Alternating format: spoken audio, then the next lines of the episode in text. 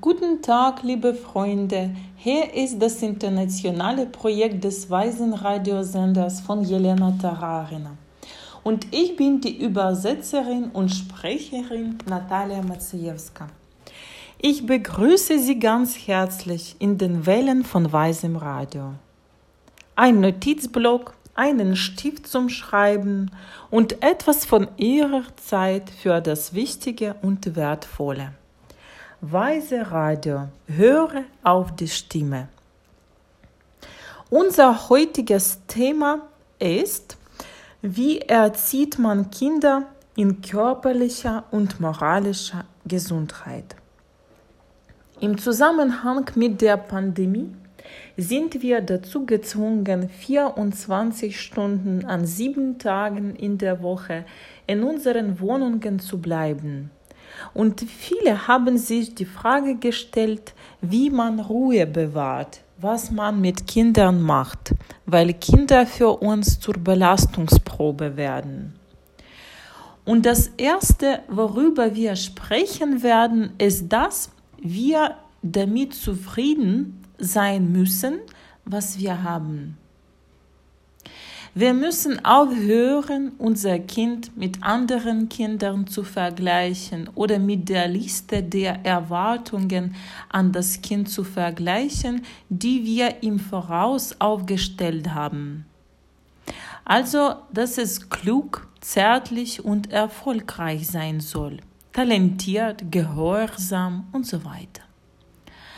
Alle Eltern haben eine lange Liste, mit der das Kind angeblich zu übereinstimmen hat. Wenn ein Kind nicht in diese Liste passt, was passiert dann mit uns? Wir beginnen zu leiden. Und hier ist ein sehr wichtiger Gedanke. Das Kind das wir heute haben, ist das Perfekteste, das Richtige für uns, um glücklich zu sein. Der zweite Punkt ist, dass wir das Leiden unseres Kindes sehen. Von welcher Art des Leidens sprechen wir? Kinder unter zehn Jahren erleben das, was ihre Eltern erleben. Stellen Sie sich vor, dass Sie sich gerade ärgern und Ihr Kind das gleiche fühlt. Stellen Sie sich vor, dass Ihr Kind das erlebt, was Sie erleben. Beleidigung, Depression, Stimmungsschwankungen, Konflikte, Sorgen, Schwierigkeiten. Denken Sie jetzt an Ihre Kinder, die sich vielleicht in diesen Zuständen befinden. Was sollten wir tun, wenn wir dies verstehen? Wir müssen dann damit beginnen, unsere eigenen Zustände zu verändern, damit das Kind aufhört, wegen uns zu leiden. Ein Teenager, der zwölf oder 15 Jahre mit uns gelebt hat, ist unbewusst bereits müde, sich so zu fühlen, wie wir es tun. Er ist es schon leid, in all diesen Zuständen von uns zu sein.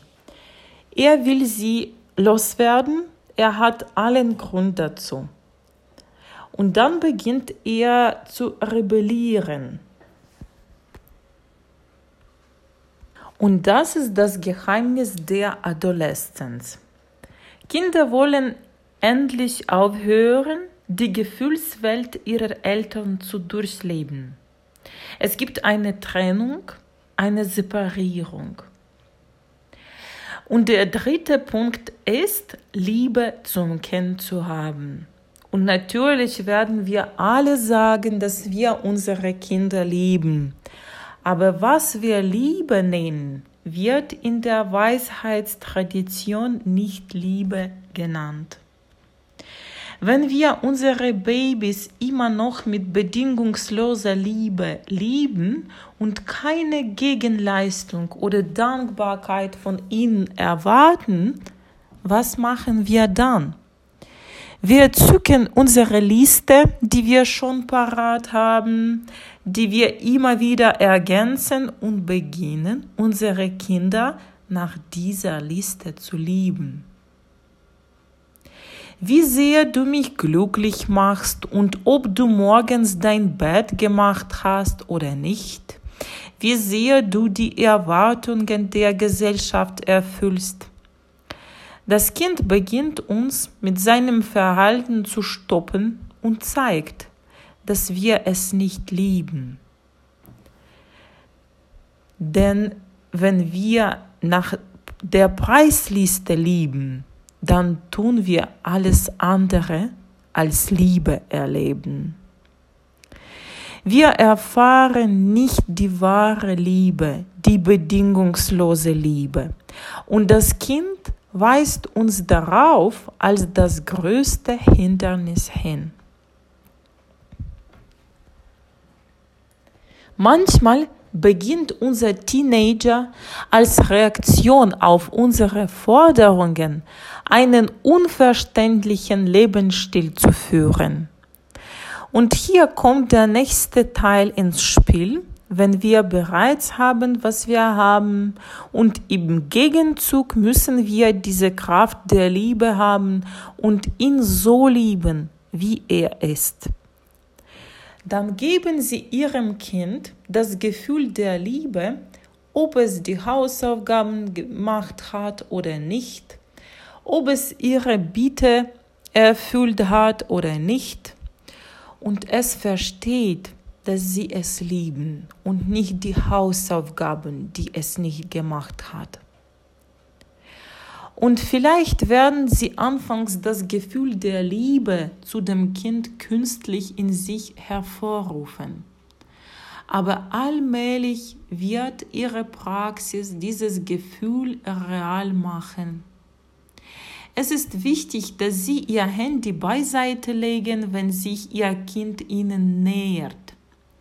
Damit signalisieren wir, dass er oder sie für uns wichtig ist.